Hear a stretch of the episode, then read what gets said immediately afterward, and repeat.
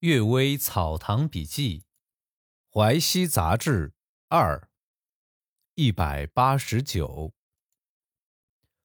虎女人心。冯平宇说，有个叫张四喜的人，家中贫穷，去做长工。当他走到万泉山中，遇到一对老夫妻，把他留下来种菜。老夫妻喜欢张四喜勤劳刻苦，就把他招赘做女婿。过了几年啊，老夫妻说要到塞外看望大女儿，张四喜也带着妻子到另外的地方谋生。时间长了，张四喜慢慢发觉妻子是个狐女，感到同兽类做夫妻很羞耻。等候妻子一个人站着的时候，张四喜偷偷的用弓箭射过去，正中狐女的左腿。狐女一把手把剑拔出来，跳到张四喜面前。拿着剑数落他说：“你太没良心了，真叫人可恨。虽然有些狐狸精迷惑人，不过在野外随便结合罢了。我却是有父母之命，按照礼节和你结婚。我们有夫妻的名分，因为有三纲的规定，我不敢恨你。你现在既然讨厌我，我也不敢硬住在这里影响你了。”狐女握住张四喜的手，痛哭了很久，就突然不见了。张四喜回到家中。过了几年就病死了，因为家中贫穷，没有钱买棺木收敛。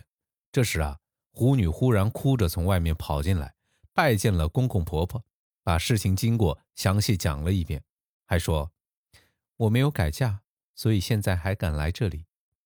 婆婆很受感动，痛骂张四喜没有良心。狐女低着头，一声不响。邻居的妇人听到这件事儿，也来插嘴骂张四喜。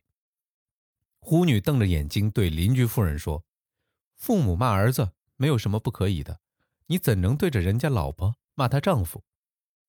狐女一抖衣服走了出去，不知道到哪里去了。狐女走后，在张四喜的遗体旁发现有白银五两，就借此办了丧礼。后来，张四喜的父母生活贫困，往往在碗盆的箱子里发现意外的银钱粮食。这也是狐女所送。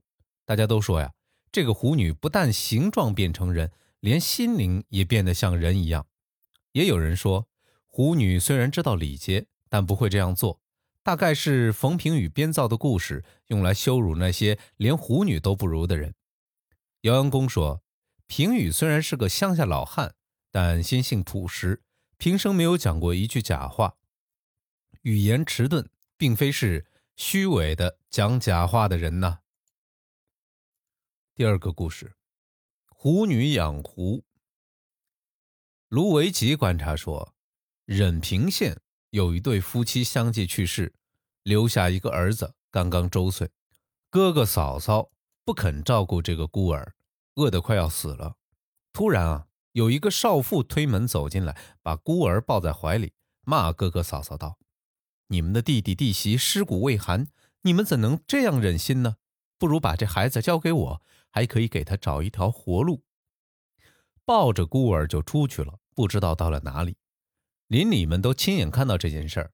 有个了解情况的人说，这个弟弟生前曾长期喜爱一个狐女，想是狐女不忘旧情，来这里照料他留下的孤儿。这个狐女同张四喜的妻子很相似。补充一点啊，这个相似应该指的是他的性格脾气相似，行为相似，而不是长相相似啊。第三个故事，性癖。乌鲁木齐的妓院有很多，在小楼深巷之中，经常听到寻欢作乐的声音，从交楼计时的鼓声响起，直到寺院晨钟敲响，有些地方一直灯火通明，风流放荡的人任意寻欢作乐。官府都不禁止，也没有办法禁止。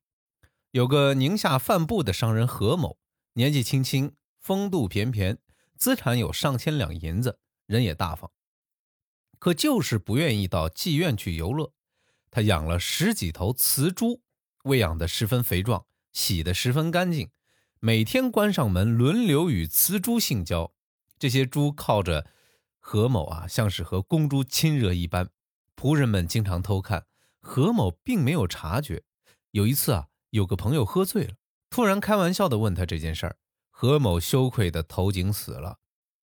迪化厅的同知穆金泰说：“要不是我亲自审问这个案子，即使是司马光告诉我的，我也不会相信。”我写过有关该地的诗篇啊，有一首说：“石破天惊事有无，后来好色胜登徒。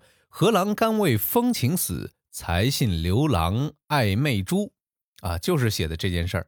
人的心爱怪癖有到这种地步，这才认识到，按道理去判断天下的事情，不能完全了解所有的变化；即使按感情去判断。天下的事情也有不能完全了解所有变化的，这个这个不得不说啊，这个人真变态。第四个故事，张一科。张一科这个人已经忘记他的籍贯，他带着妻子到塞外谋生，在一个西北商人家里做雇工。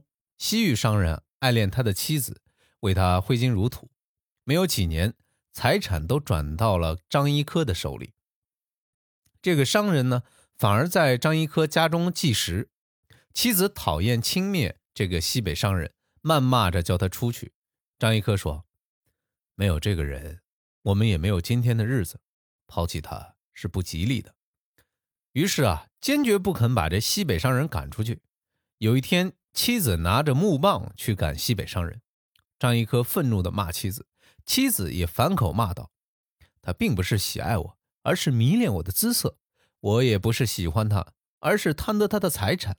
他用财产来交换女色，女色已经得到了，我本来就没有什么对不起他。我用女色来博取财产，他的财产已经光了，他也不能责备我。这时候不赶他走，留着干什么呢？听完妻子说的，张一科更加愤怒，竟然拔刀把妻子杀死了。他先拿出一百两银子送给西北商人。然后自首进了监狱。还有一个人啊忘了他的姓名，他也带着妻子到塞外去。妻子病死之后，他又穷的回不了家乡，就要讨饭。忽然啊，有个西北商人把他叫到店里，送他五十两银子。这个人觉得赠送银子丰厚的出奇，一定要商人讲出理由。西北商人悄悄地说：“我和你妻子最亲热，你并不知道。”你妻子临死之前，偷偷的把你托付给我，我不忍心辜负死者，所以资助你回家乡。这个人愤怒的把银子抛在地下，和西北商人打了起来，直到打官司。这两件事啊，相隔不到一个月。温相国当时镇守乌鲁木齐，有一天在野秀亭宴请下属，酒席之间谈论到这两件事儿。当过竹山县令的陈提桥说。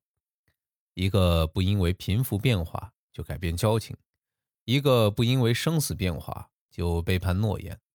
他们虽然都是市井小民，但都有古时淳朴的道义，值得流传。温公皱着眉头说：“当然是古时的淳朴道义。不过张一科的行动值得宣扬吗？”后来啊，杀妻的张一科被判抵罪，但判决很轻。赠送银子的商人被判杖刑，但不代加示众。温公想了很久，感慨地说：“都不符合法律啊。